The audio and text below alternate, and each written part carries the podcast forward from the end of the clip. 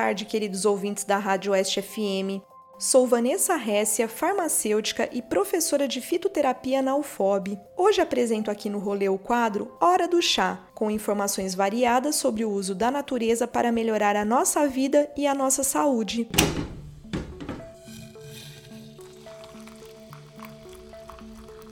Espero que vocês aproveitem as dicas de hoje que são voltadas para o uso dos florais em crianças e adolescentes. Os florais são compostos extraídos de flores, primeiramente são indicados para tratar as nossas emoções e para ajudar a equilibrar as disfunções comportamentais e mentais. Assim, por fortalecer a relação entre mente e corpo, os florais são substâncias que complementam tratamentos de saúde convencionais.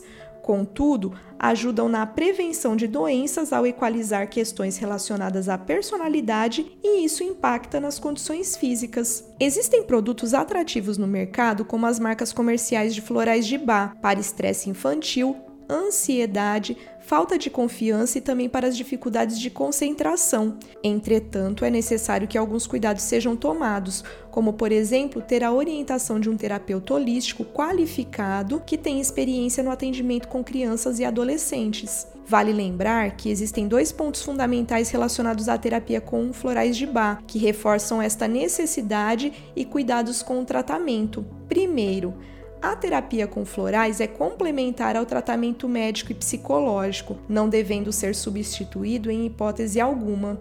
Segundo, não devemos tratar os sintomas ou comportamentos, mas sim tratar a criança e suas emoções.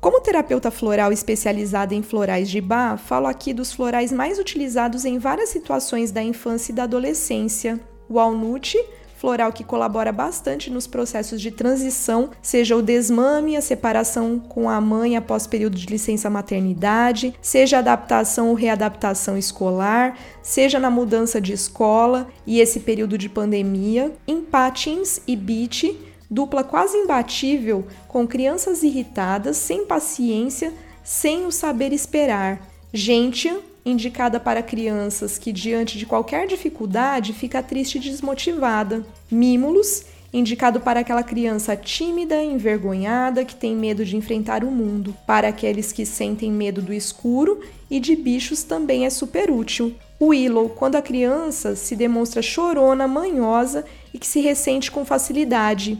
Chicory colabora nos casos em que a criança demanda muita atenção em criança muito apegada à figura materna ou aquela que se sente desprotegida quando se encontra só. É a gotinha do amor, muito útil nos casos de separação entre mães e filhos após o período de licença maternidade, tanto para a mãe quanto para o filho.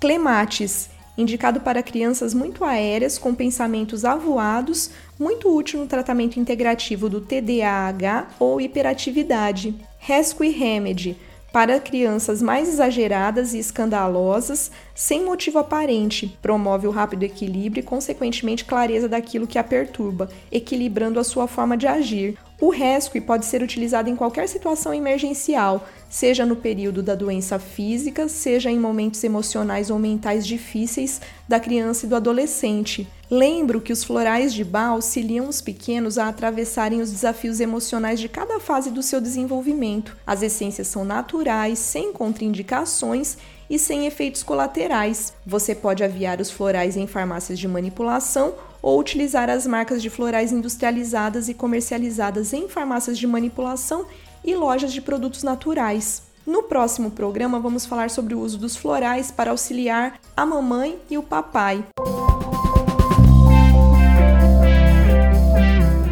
Ficamos por aqui, mas envie suas perguntas para o Instagram Sintonize no Rolê, que vamos tirar as dúvidas no próximo quadro. Uma ótima tarde a todos e até o próximo programa.